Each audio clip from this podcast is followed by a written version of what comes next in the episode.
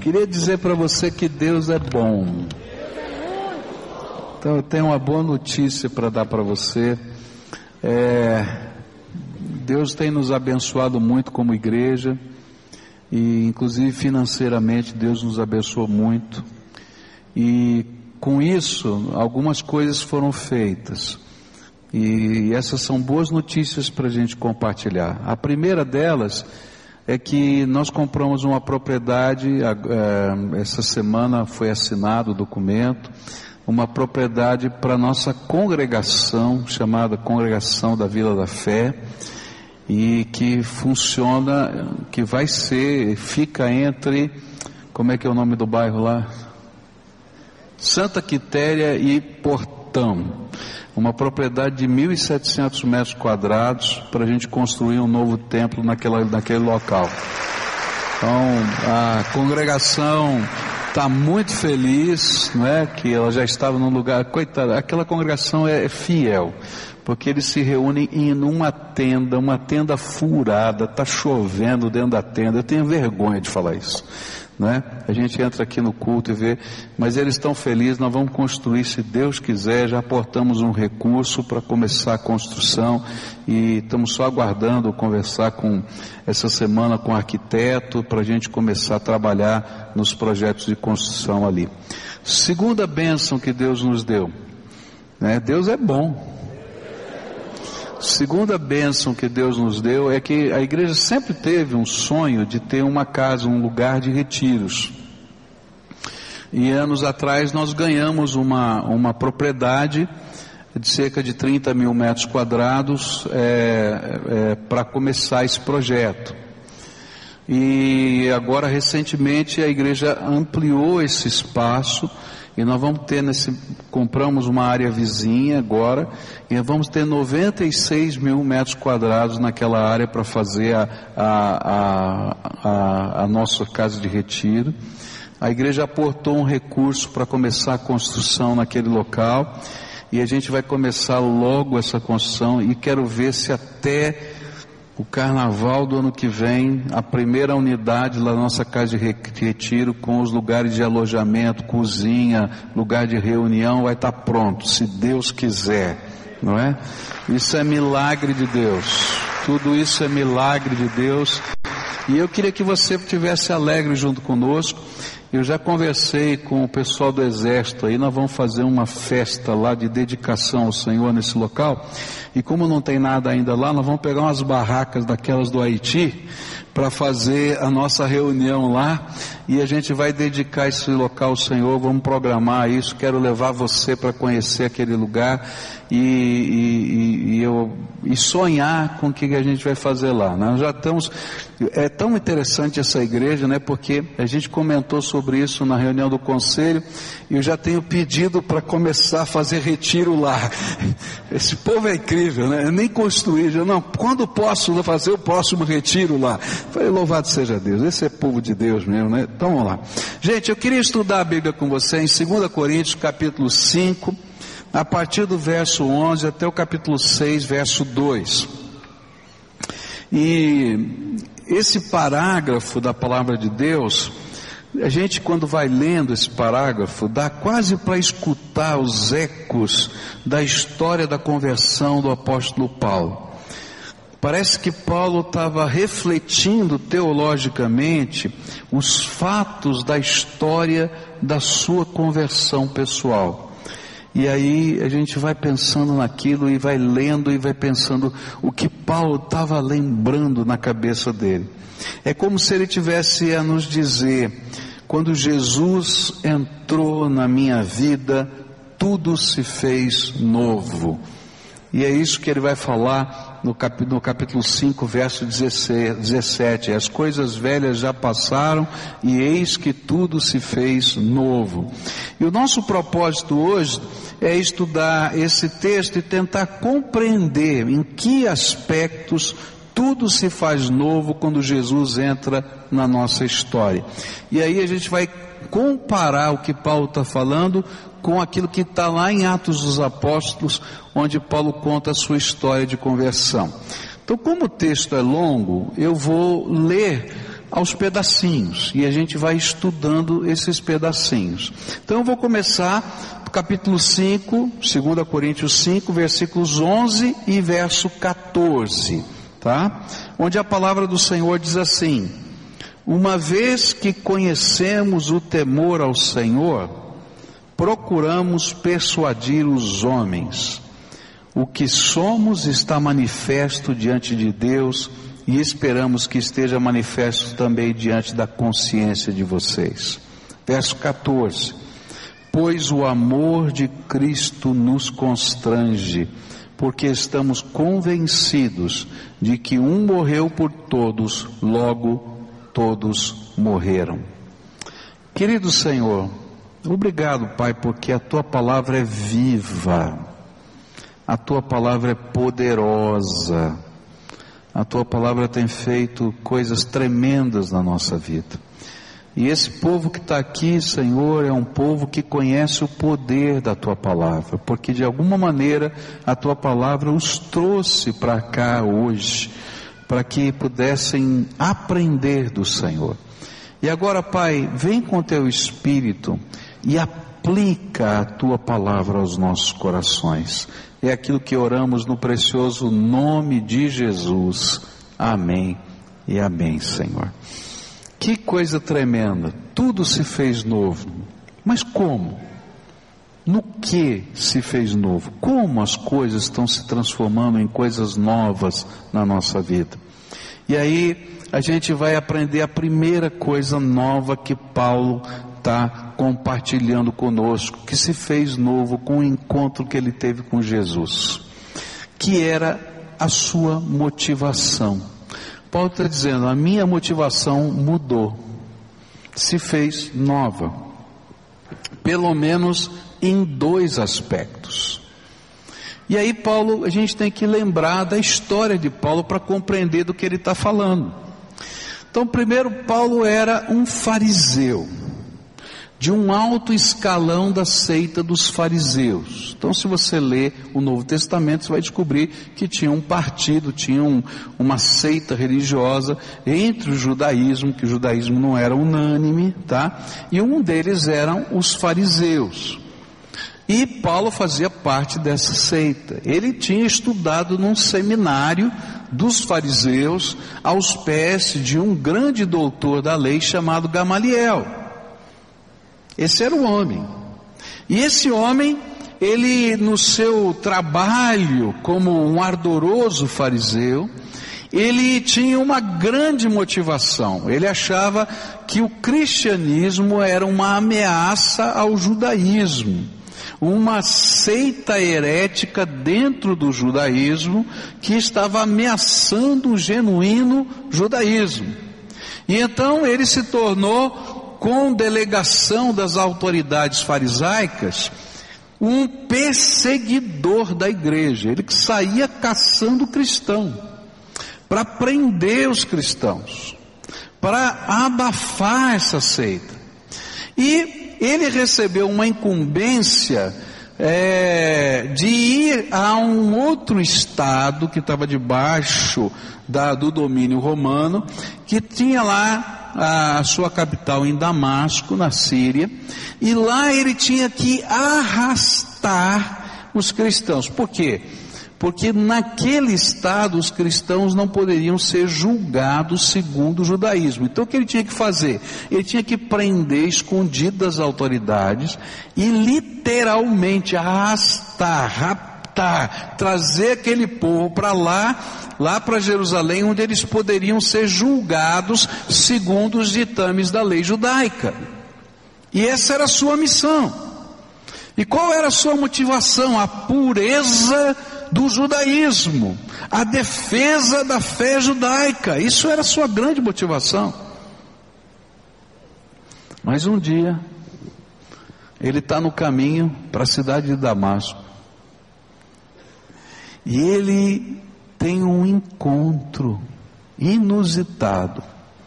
Você vai encontrar esse encontro sendo testemunhado por Paulo três vezes no livro de Atos. Ele conta a história da conversão dele três vezes no livro de Atos. Por quê?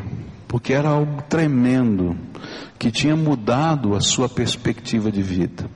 E aí a gente vai aprender a primeira motivação, né, que mudou na vida dele, que está justamente no versículo 11.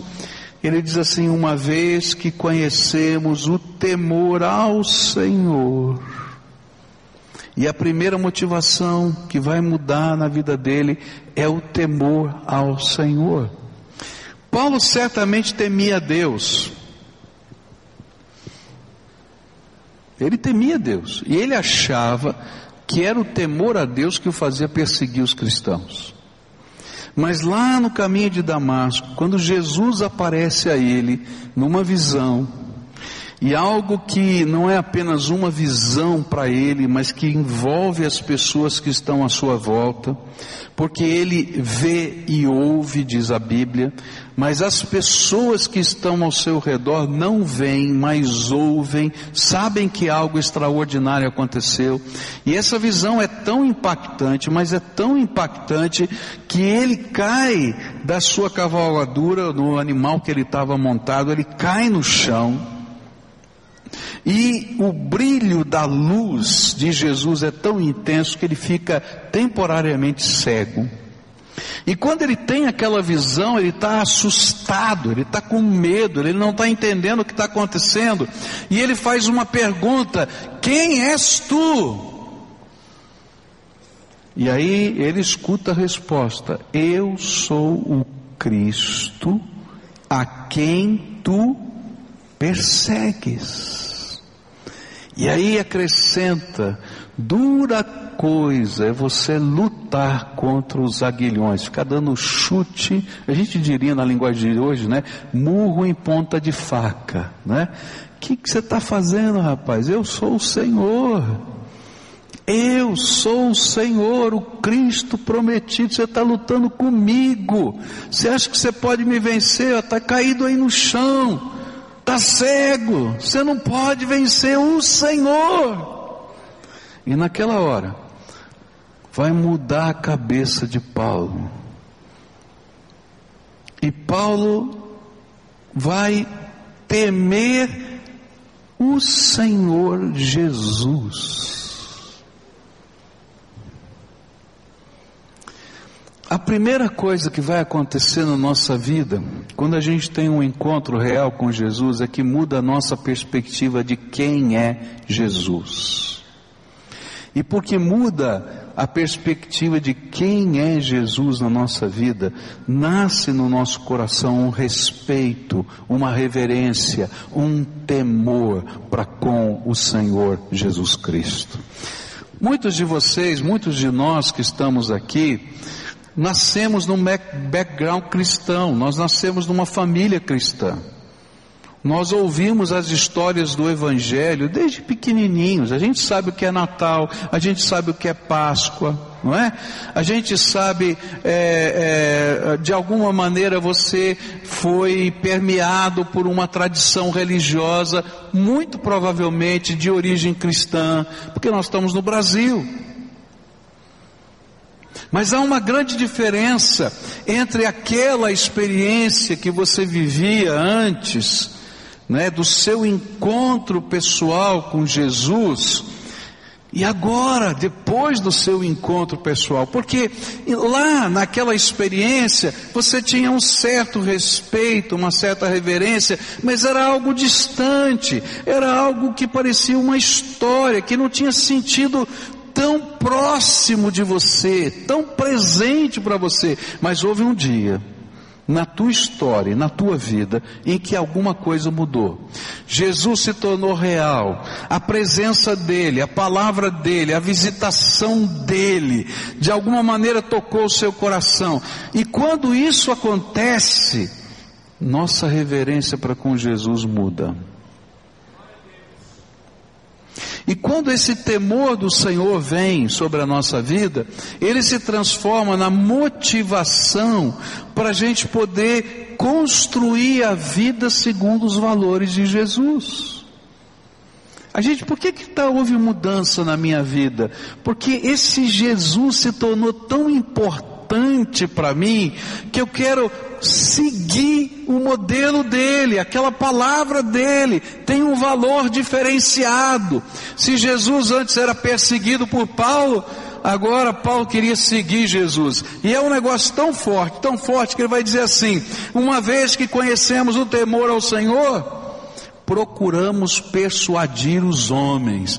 Gente, eu preciso falar desse Jesus, eu preciso falar de Jesus. Por quê? Porque eu encontrei ele, não é só isso, ele não é só essa tradição, ele não é só essa religiosidade, ele está vivo, é verdade, ele é o Cristo, ele é o Salvador.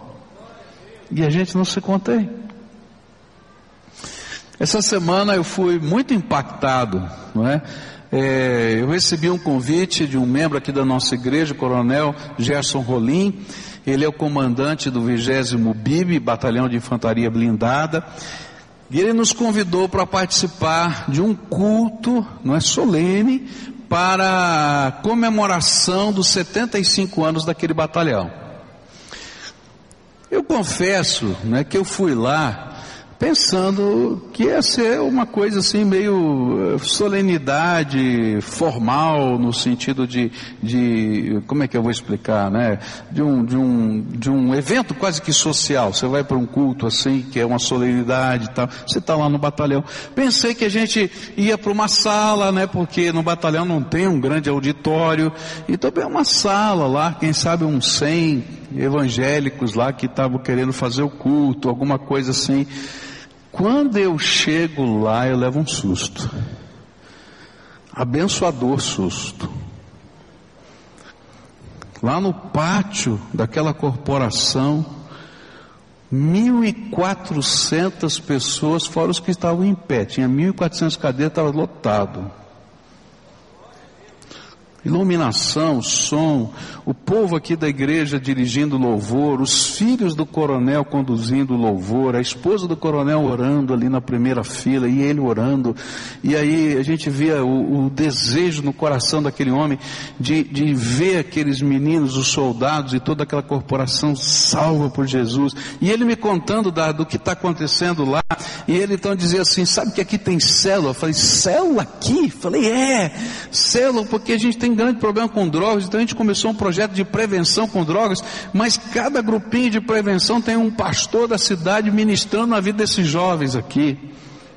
Aí começou a falar é, sobre os cultos que ele fazia, tem devocional toda manhã, e tem dois cultos aqui, é, a uma hora da tarde, é, duas vezes por semana, né? Quer dizer, dois cultos, um, um cada dia da semana. E aí eu fiquei ouvindo aquele homem, os sonhos dele, aquilo que estava acontecendo, a, a animação, o culto aconteceu. Preguei, fiz apelo, mais de uma centena de pessoas vieram recebendo Jesus como Senhor e Salvador naquele lugar. Por que, que a gente faz isso? Porque o temor do Senhor está no nosso coração. Eu sei quem é Jesus. Jesus não é uma história, não é um profeta do passado, ele é o meu Salvador. Eu tive um encontro com ele. E eu não posso guardar isso só para mim.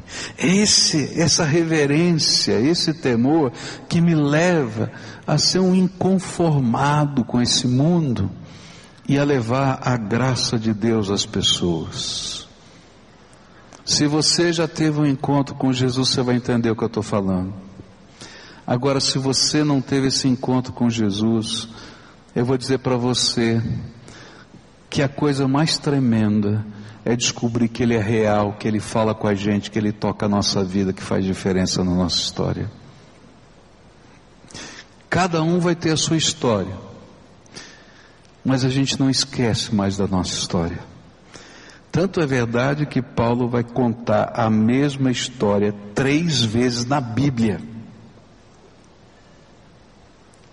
Gente, é a minha história. Você precisa ter a sua história. E quando começa essa história de Jesus vive e presente no teu coração, o temor do Senhor, a reverência a Ele, nos faz ser diferentes. Segunda motivação que muda, está no versículo 14 aqui desse texto. Olha que coisa tremenda, é o versículo 14 aqui desse texto, onde diz assim: pois o amor de Cristo nos constrange. Vamos dizer juntos? Pois o amor de Cristo nos constrange. Agora, escuta aqui o eco da história de Paulo. Paulo caiu no chão, está cego, as pessoas ouviram alguma coisa, mas não viram, não participaram de tudo, mas viram que houve alguma coisa extraordinária. E ele entra em confusão.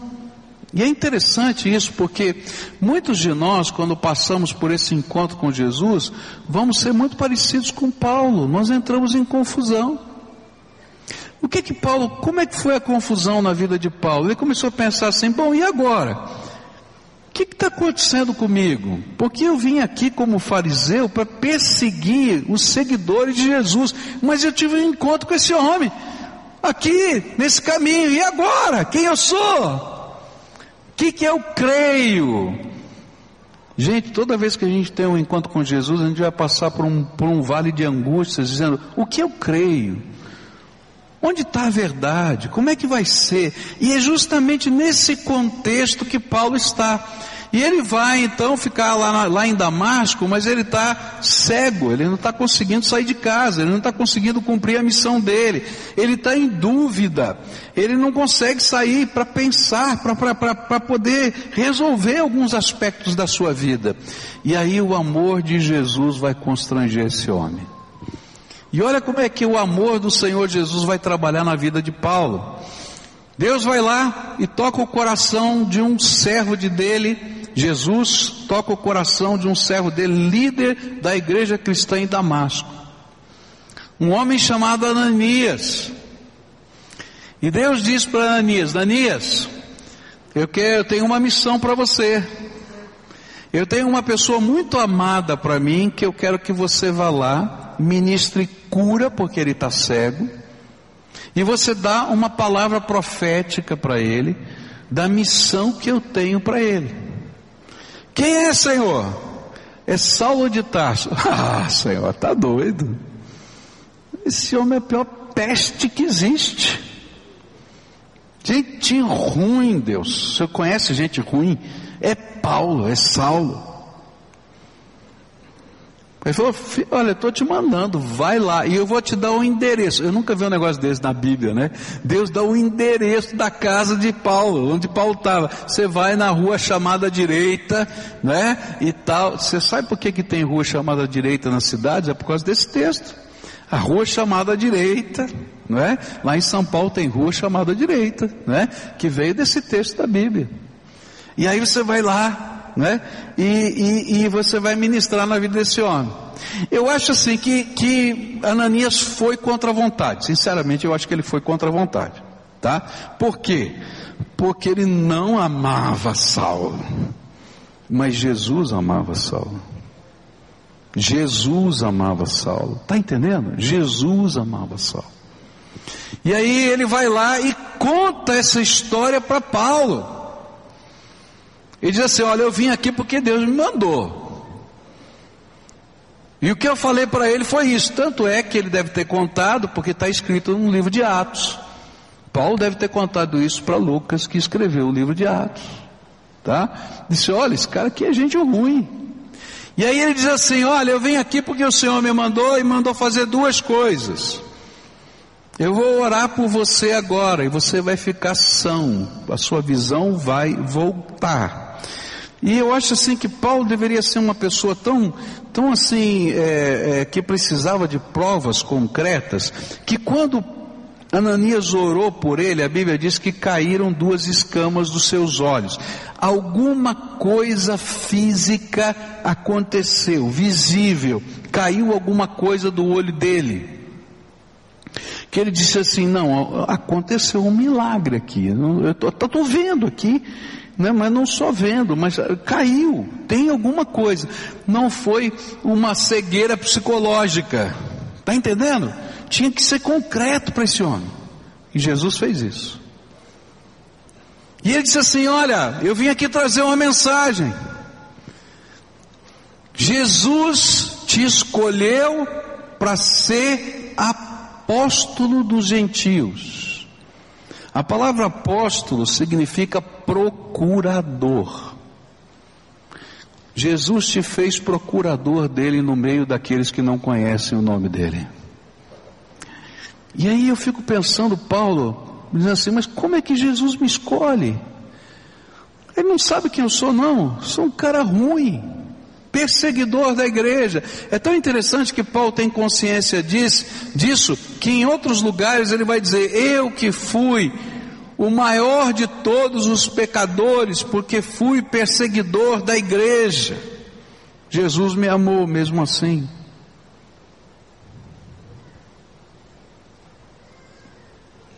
E aí essa consciência do amor do Senhor vai constranger o apóstolo Paulo para ser quem ele é, pregador do evangelho, para viver a vida cristã. Eu quero dizer para você que isso não aconteceu só com Paulo.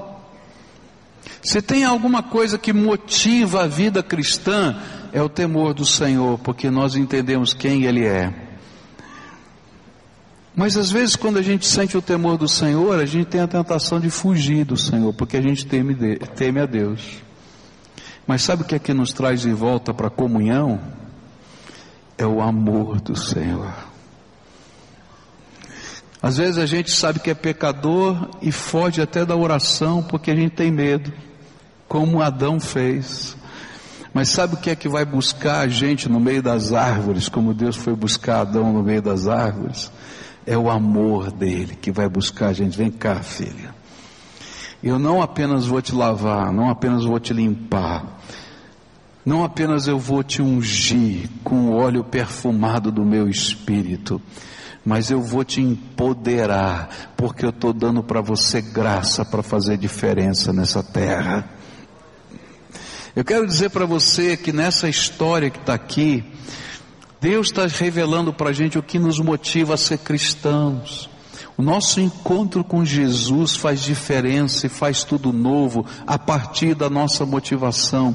Quando a gente descobre quem Jesus é de verdade, que Ele não é apenas ah, o Messias prometido que veio na história e saiu de cena, não, mas que Ele está vivo, que Ele fala, que Ele toca, que a gente pode ter comunhão com Ele, nós somos motivados a viver para Ele mas é o amor do Senhor Jesus que todo dia se revela, cada manhã se revela. Você sendo um pecador, e só você sabe que pecador é você, mas todo dia de manhã o Senhor revela o amor de novo, dizendo: Vem cá, filho, acorda outra vez, vem aqui, porque eu sou contigo. Eu, Senhor, esse cara é você, porque eu tenho um propósito para a tua vida, porque eu tenho uma missão para a tua vida, porque eu tenho um plano para você.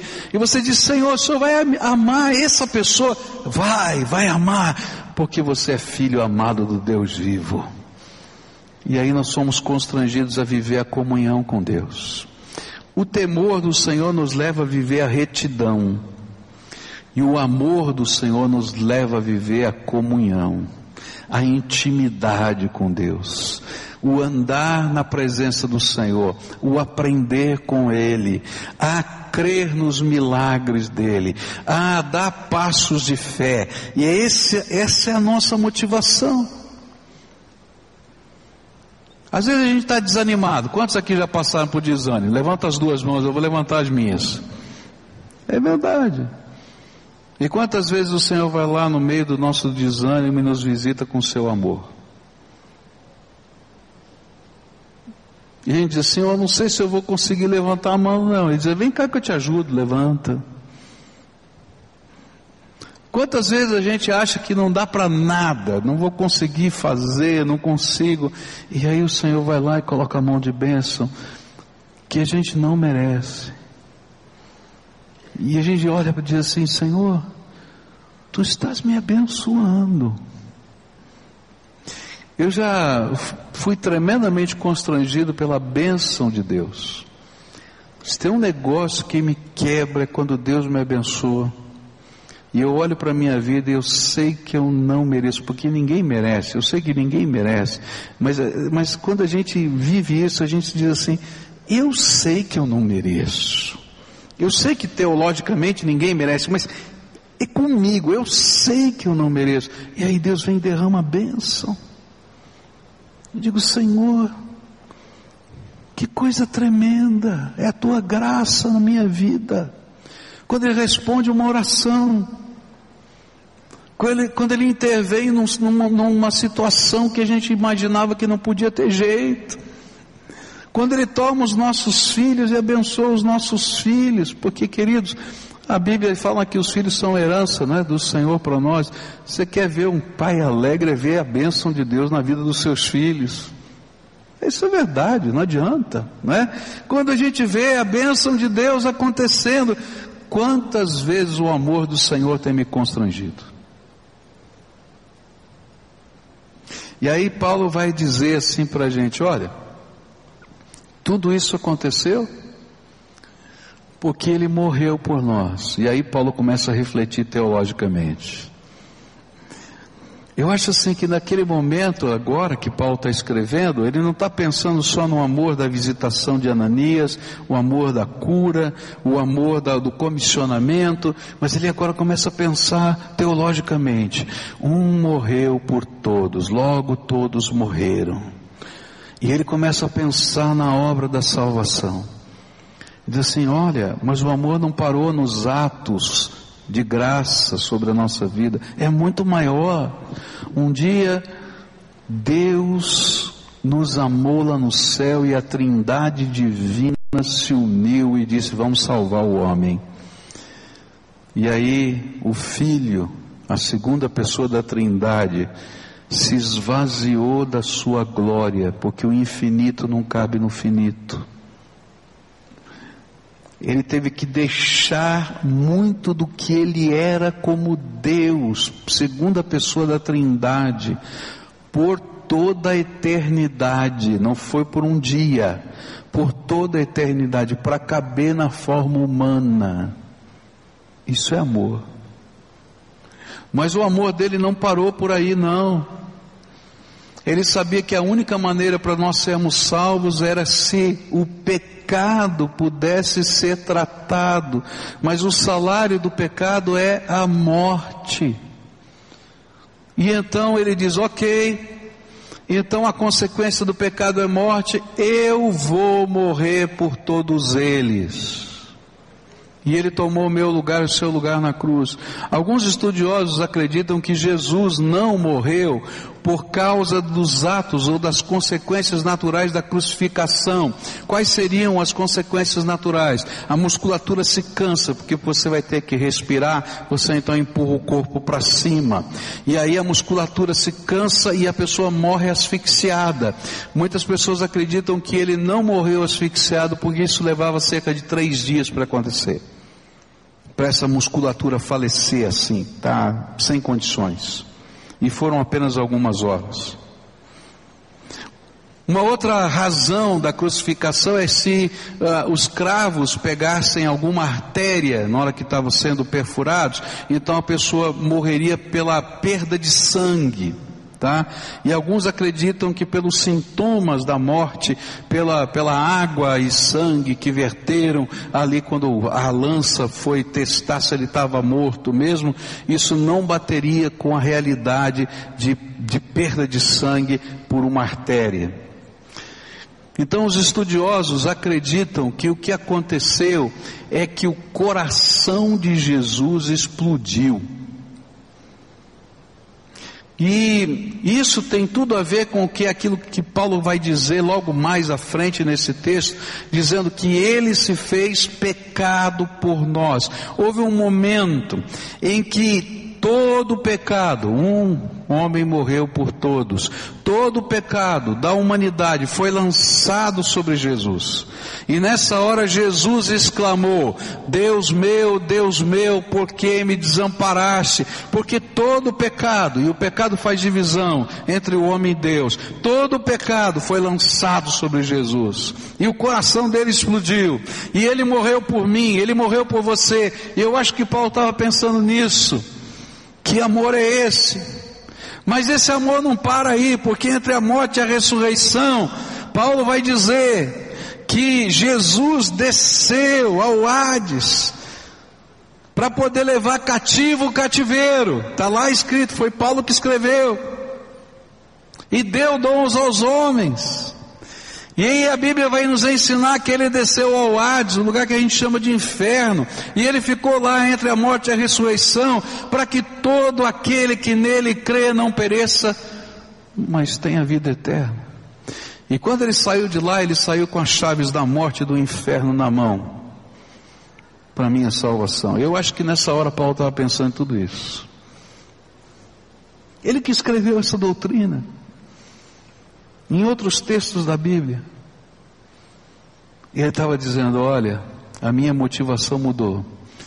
Porque Jesus passou a ser um outro personagem na minha mente, o meu Salvador. E o amor dele por mim, em todos os aspectos, tem me constrangido. E essa é a minha motivação para viver a vida cristã para evangelizar, para orar, para buscar comunhão com Deus. O que a gente vai viver agora é um memorial da ceia do Senhor, que tem tudo a ver com essa mensagem. A gente pra, pratica esse memorial para a gente não esquecer o que nos motiva. Jesus morreu por mim na cruz. Jesus ressuscitou por mim.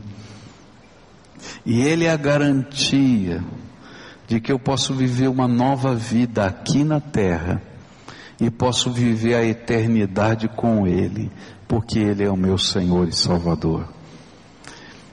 E é uma coisa tão séria, porque aqui a gente vai ter tanto o amor como o temor representados.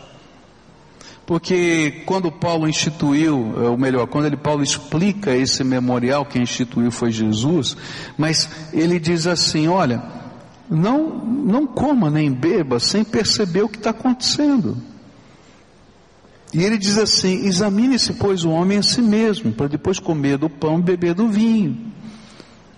O que, ele queria dizer? Ele vai acrescentar, porque aqueles que ainda não discerniram ainda, e às vezes participam, sem discernir o corpo e o sangue de Jesus, estão sofrendo. E alguns estão doentes. E alguns até morreram, porque não discerniram. O que Paulo está dizendo é o seguinte: sabe, a obra de Jesus é muito séria. E é necessário que tenha uma reverência. E a vontade de Deus não é que você não coma, dizer, não, agora não vou comer, tá, porque tal. Não, é que você se acerte com Deus.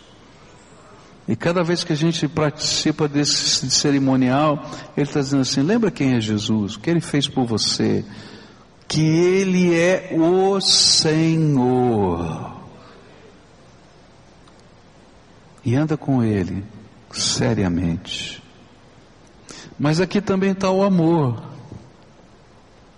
porque também está retratado tudo que Jesus fez por nós, e um grande apelo à ação de graças, ao louvor, da comunhão que vem do Espírito. Então nessa manhã eu queria convidar você que um dia já recebeu Jesus como Senhor e Salvador da sua vida para quem o temor do Senhor não é peso, é alegria, porque você conhece Jesus. Para quem o amor do Senhor é um santo constrangimento. Sabe aquele amor que, que move o coração da gente? Constranger pode ser ruim, mas esse é um constrangimento bom. Fala a verdade, a gente se sente movido e o grande apelo desse constrangimento é: filho, anda comigo, eu quero te abençoar, eu quero te ensinar. Se você um dia já professou publicamente a sua fé, já foi batizado como o Senhor ensina, está em comunhão com o Senhor e com a sua igreja, a participar, quero convidar você a participar desse memorial e adorar aquele que nos motiva, Jesus, Ele me motiva. Ele é a minha motivação. Eu vivo para Jesus. E eu espero que você aprenda a viver para Ele. Queria convidar os diáconos para nos ajudarem a celebrar esse santo memorial na presença do Senhor.